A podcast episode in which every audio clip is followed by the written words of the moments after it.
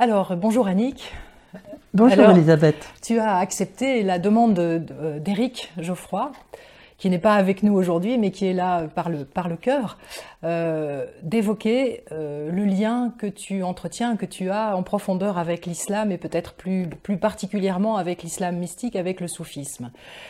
Euh, c'est vrai que tu évoques très très souvent dans ton enseignement la tradition, la tradition soufie. Je pense notamment à la figure d'Ismaël euh, qui, revient, très très fréquemment, Ismaël, dont tu dis qu'il est le maître du signe de l'alliance.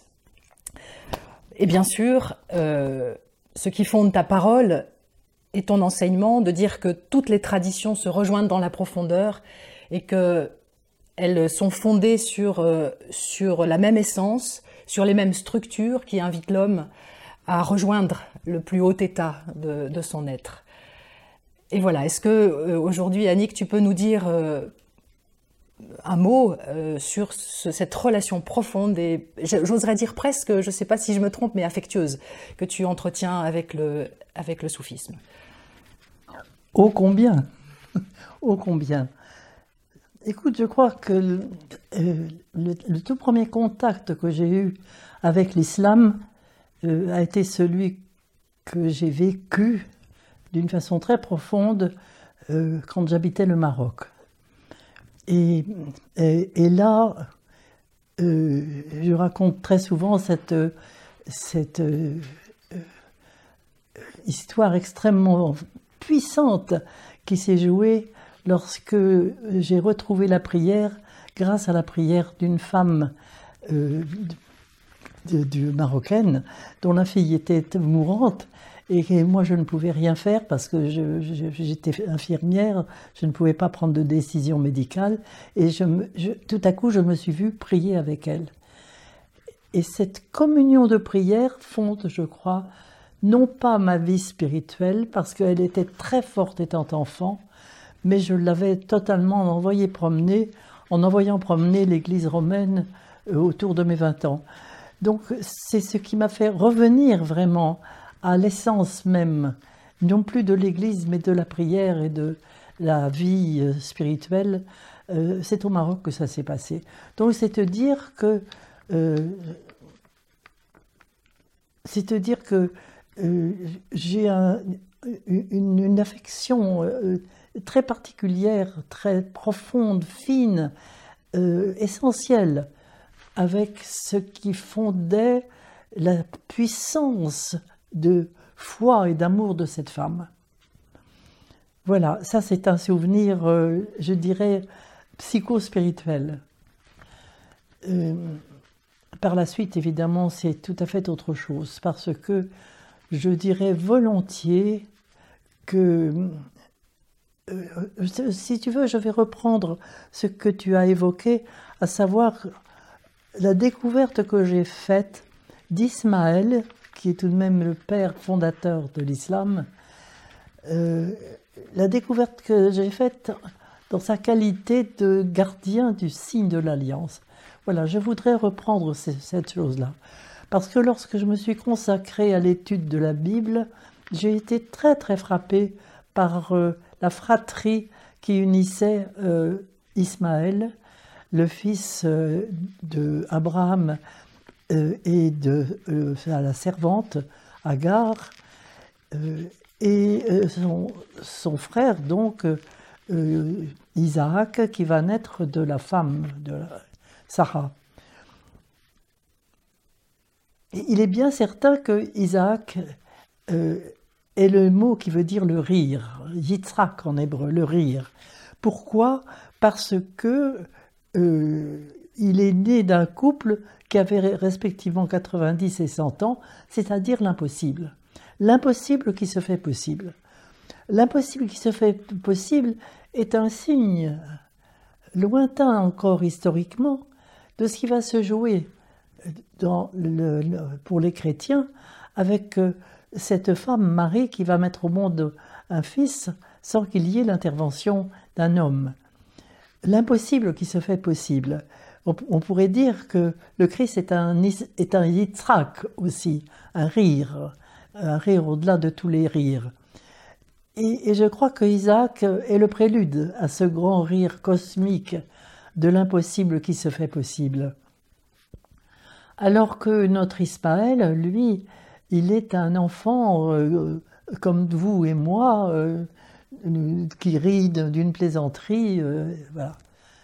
Et un jour, Sarah va exiger d'Abraham que les deux rires soient séparés. Elle ne demande pas que les deux enfants soient séparés, elle demande que les deux rires soient séparés. Ce n'est pas le même rire. L'un est vraiment le rire, encore une fois, du mystère le plus puissant, qui est absolument, qui dépasse nos intelligences, et l'autre est le rire banal que nous connaissons tous.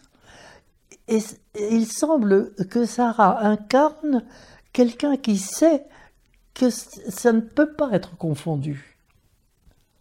Ça ne peut peut-être pas non plus être séparé, mais essentiellement distingué l'un de l'autre.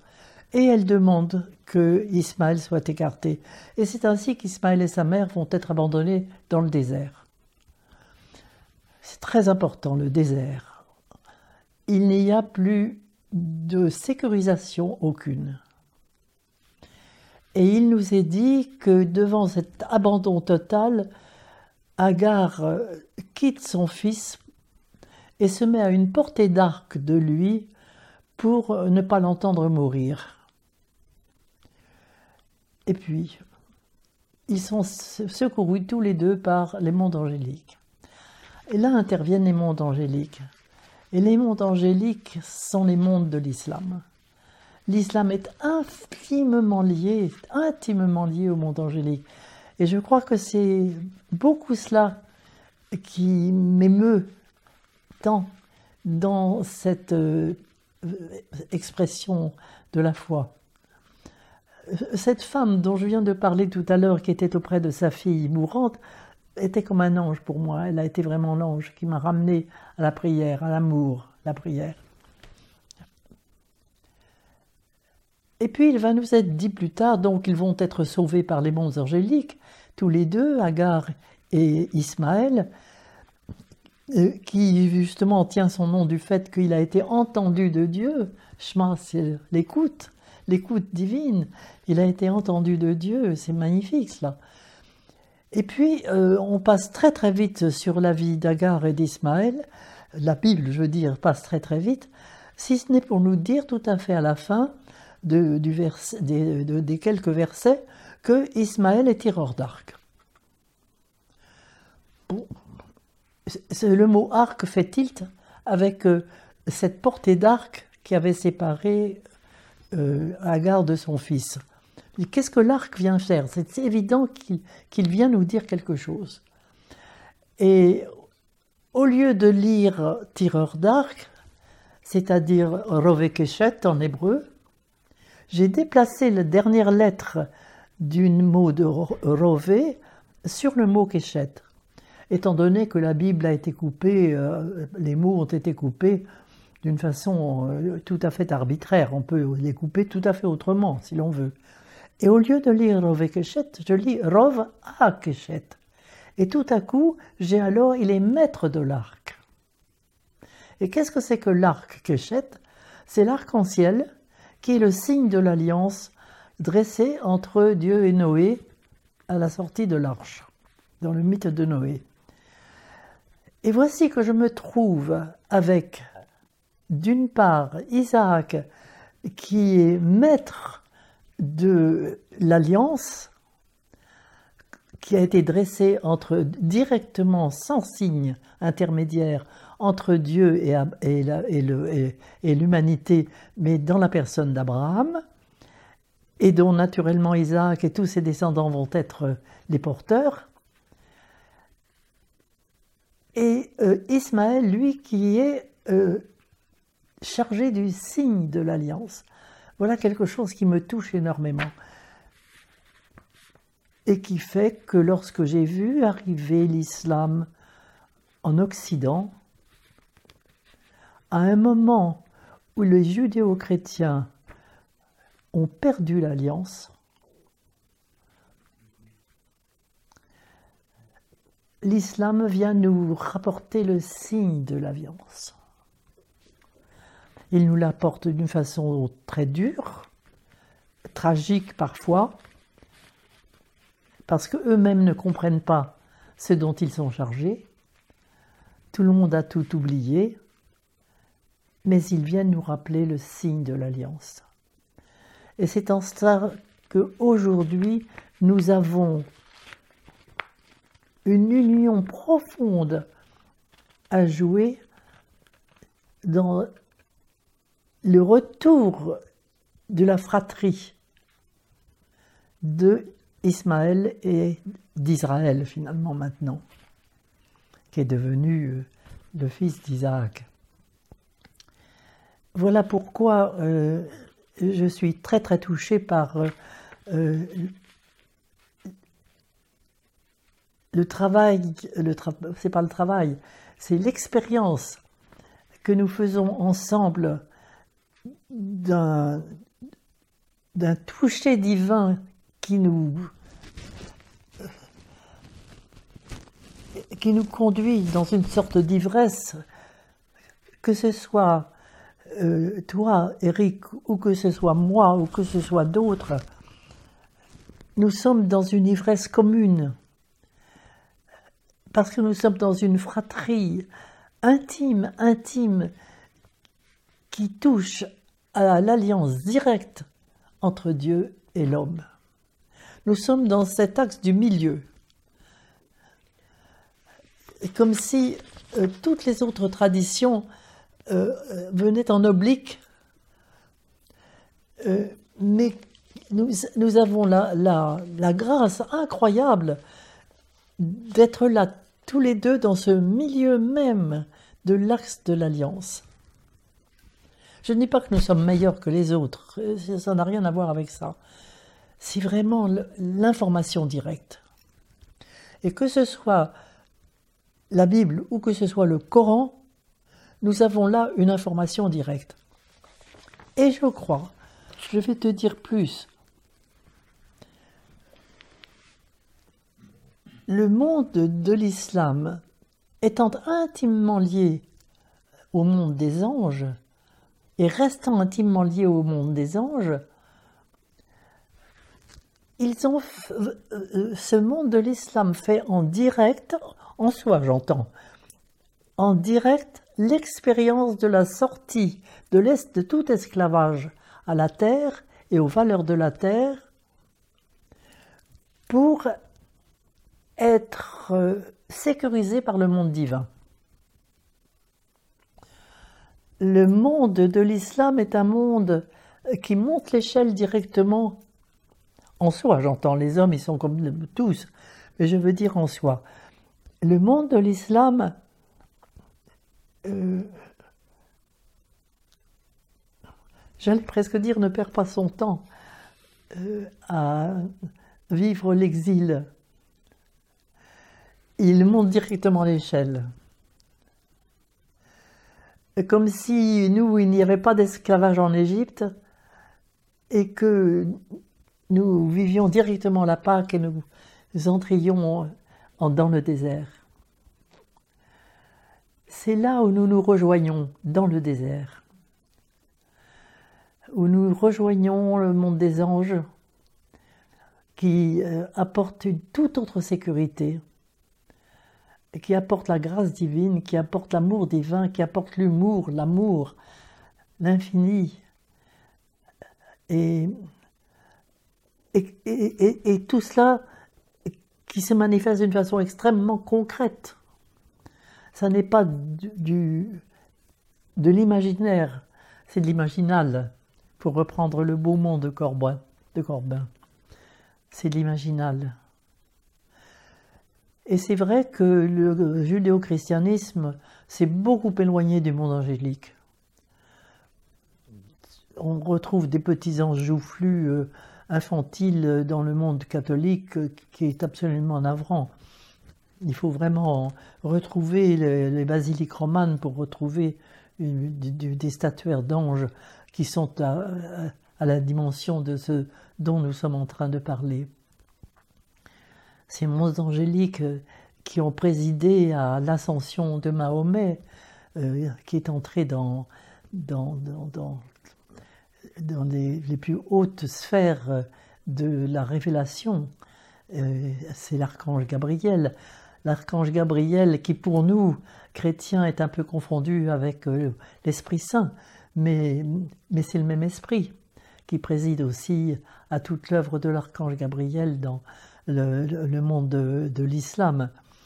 Voilà, tout cela, nous, ce monde-là nous unit d'une façon extrêmement profonde. Il s'exprime dans le monde chrétien euh, par l'art.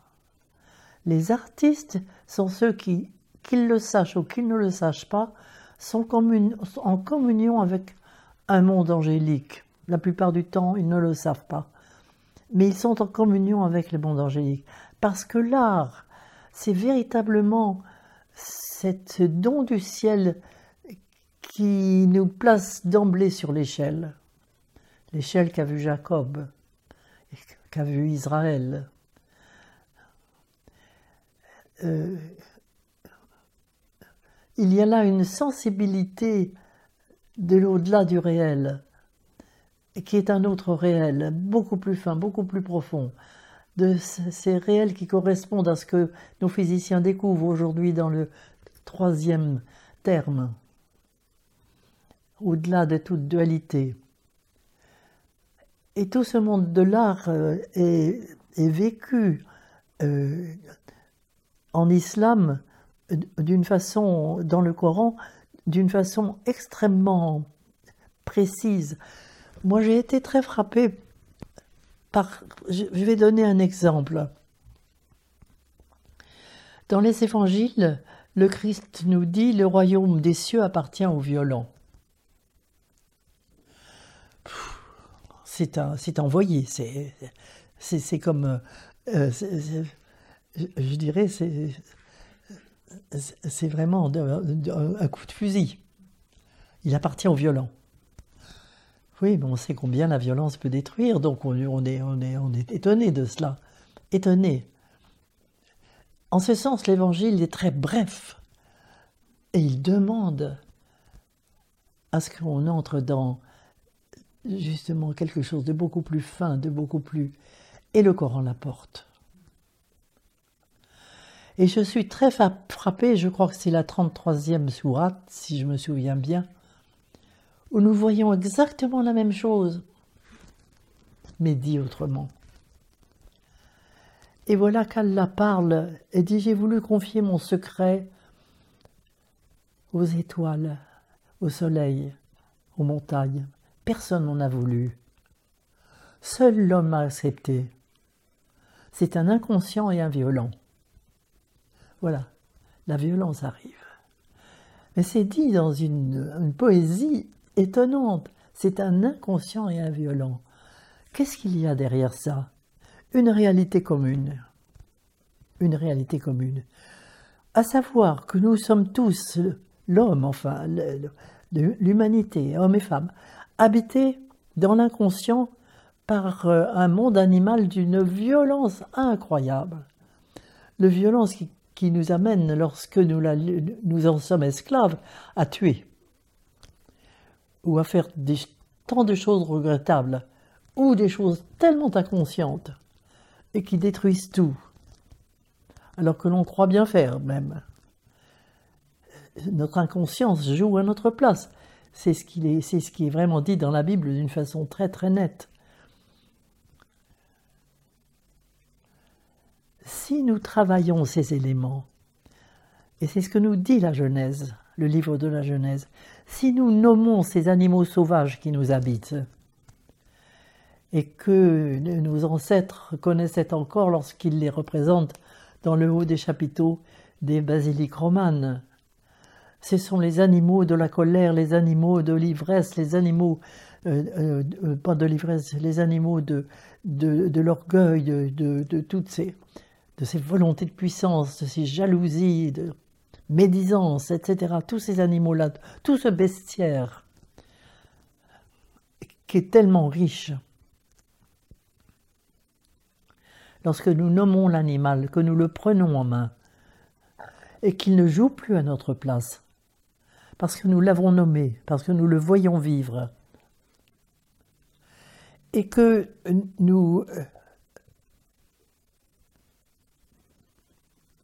traitons les éléments, les événements qui sont adjacents, avec amour, au lieu de tout détruire dans la violence, si nous mettons toute cette violence dans une puissance d'amour nouvelle, nous faisons l'expérience que l'énergie, nous n'avons même plus à la tenir en main, elle est saisie. Et moi, je peux dire maintenant ce qui se passe, elle est travaillée par le divin cuiseur, comme disent les Chinois, par le divin cuiseur, c'est-à-dire dans cette matrice de feu qui est le cœur, et là l'énergie donne son information. L'énergie donne son information, il y a toute une alchimie secrète qui se joue en nous, exactement lorsque nous mendiquons de la nourriture, la nourriture va passer par toute cette alchimie secrète qui va faire qu'elle va donner aussi son information pour venir nourrir nos cellules. C'est exactement ce qui se passe avec l'énergie de ces animaux sauvages à l'intérieur de nous qui euh, donnent à ce moment-là leur information. Et nous construisons l'arbre de la connaissance que nous sommes pour en devenir le fruit. C'est nous qui avons devenir le fruit de l'arbre de la connaissance. C'est cette dimension seigneuriale qui euh, demande à naître à l'intérieur de nous au fur et à mesure que nous faisons ce travail. C'est pour montrer que ce problème de la violence, qui est dit d'une façon lapidaire dans les évangiles, est saisi dans le Coran dans une poésie, dans une musique, je ne sais pas comment dire, qui fait que la chose va être comprise, travaillée, euh, et va pouvoir éclairer l'Évangile. Et je dirais que le Coran peut venir éclairer l'Évangile. Et au lieu de se vivre en rapport de force, nous, nous, nous vivons en communion dans une verticalisation de l'être.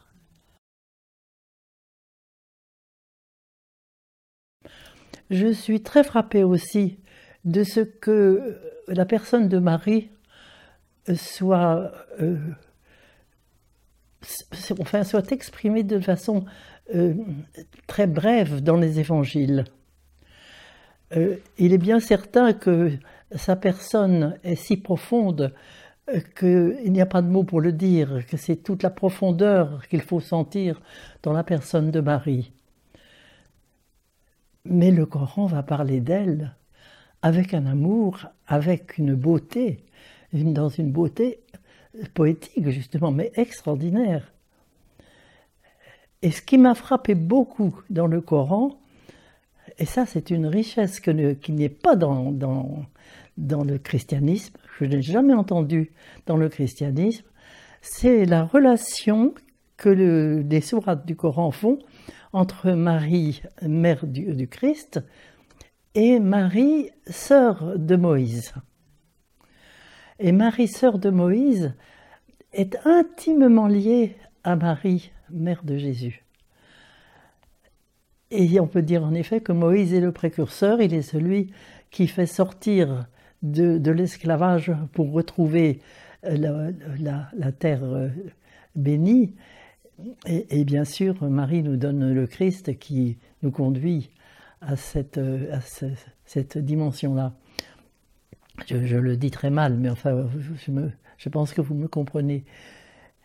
Et je trouve que de, chanter ensemble ces deux Maries, c'est quelque chose de merveilleux elles ont toutes les deux un chant d'ailleurs euh, immédiatement après. Mon âme bénit le Seigneur et mon esprit est ravi de joie en Dieu mon Sauveur, dit Marie, mère du Christ. Et Marie, sœur de, Moïse, euh, c'est tout ce chant après le passage de la mer Rouge quand il arrive dans le désert. C'est magnifique, absolument magnifique. Voilà, je tenais beaucoup aussi à, à insister sur euh, cette présence de Marie dans, dans, le Coran. Vraiment. Comme si le Coran, euh, bon, sans reconnaître la divinité du Christ, je m'amuse d'ailleurs parce que je vais un petit peu reprendre ce que dit Louis Massignon quand il dit que le, prophète a, tellement euh, euh, contré la divinité du Christ qu'il lui a donné une réalité. C'est ce qui est assez amusant et intéressant d'ailleurs. D'ailleurs, les, premiers, je suis sûr que le prophète a été très très nourri par les premiers du, du désert, très, très probablement. On s'est même su, historiquement, c'est connu, c'est connu.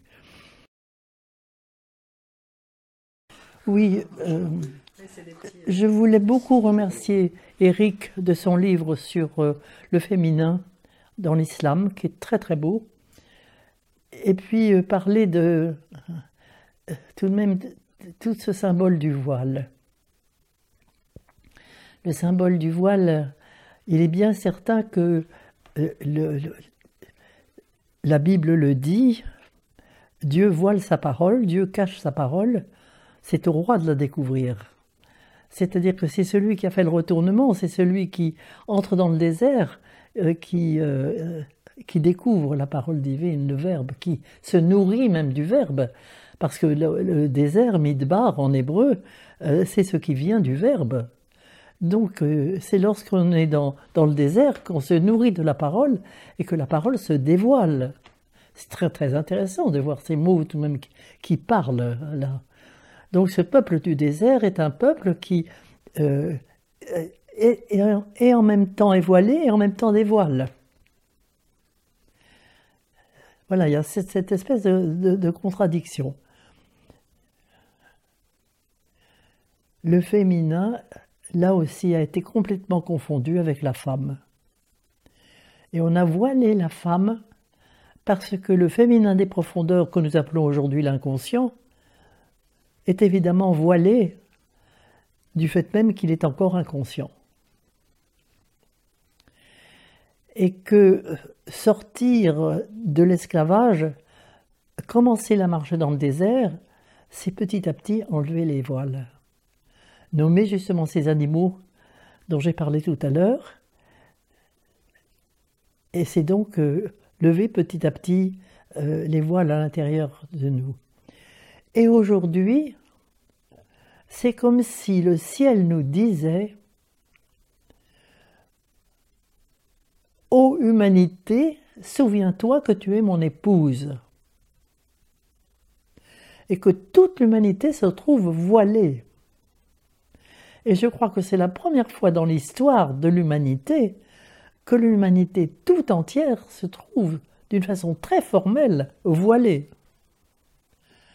Comme si le ciel lui parlait et lui rappelait sa dimension d'épouse qui doit se dévoiler, qui doit maintenant faire le travail de déification.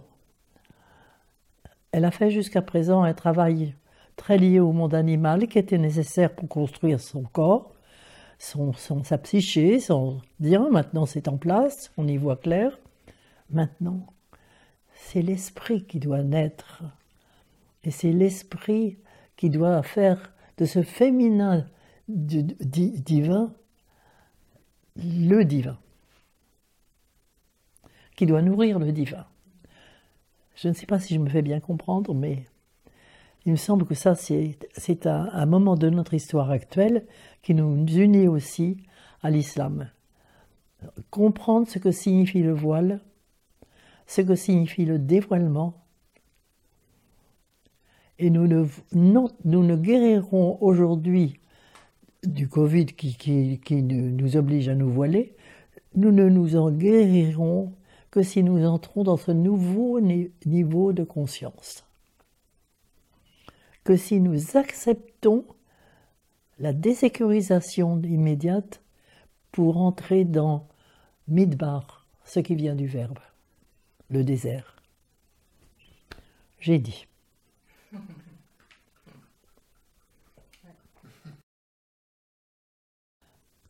Voilà ce qui, nous, ce m'unit à mon cher Eric, qui a embrassé l'islam, je le comprends, je respecte son choix. Moi, je ne peux pas dire que j'embrasse l'islam, je suis trop chrétienne pour cela. Mais je suis dans l'islam avec lui. Je m'agenouille avec lui, je fais le dikr avec lui, je danse avec lui, je chante avec lui. Parce que nous sommes un. Parce que nous sommes un. Voilà ce que je peux dire d'essentiel de mon union à l'islam, dans ma communion avec toi, Eric. Dans ce que je voudrais faire passer euh, dans l'Institut d'anthropologie spirituelle, pour montrer que toutes ces traditions j'ai fait allusion d'ailleurs à la tradition chinoise en parlant du divin cuiseur, car toutes les traditions tendent à ça. C'est l'arc-en-ciel. Alors, euh, nous pouvons partir du 1 qui se diffracte dans toutes les lumières, mais je peux partir de toutes les lumières, et c'est ce que fait l'Institut, pour retourner au 1 c'est un inspire. Après l'expire divin, l'inspire humain. Nous avons à inspirer ensemble pour le retourner au divin et faire de nous des seigneurs que nous sommes. Voilà, je, suis navré d'avoir trop peu de mots pour le dire. Je voudrais pouvoir euh, euh, être musicienne et puis comme toi et pouvoir euh, jouer d'un instrument et comme, euh, comme ces instruments de flûte qui me sont tellement chers. La flûte m'est très très chère parce qu'elle est justement ce souffle divin qui nous, renvoie euh, au, au monde d'où nous venons. Voilà mes amis ce que je peux dire.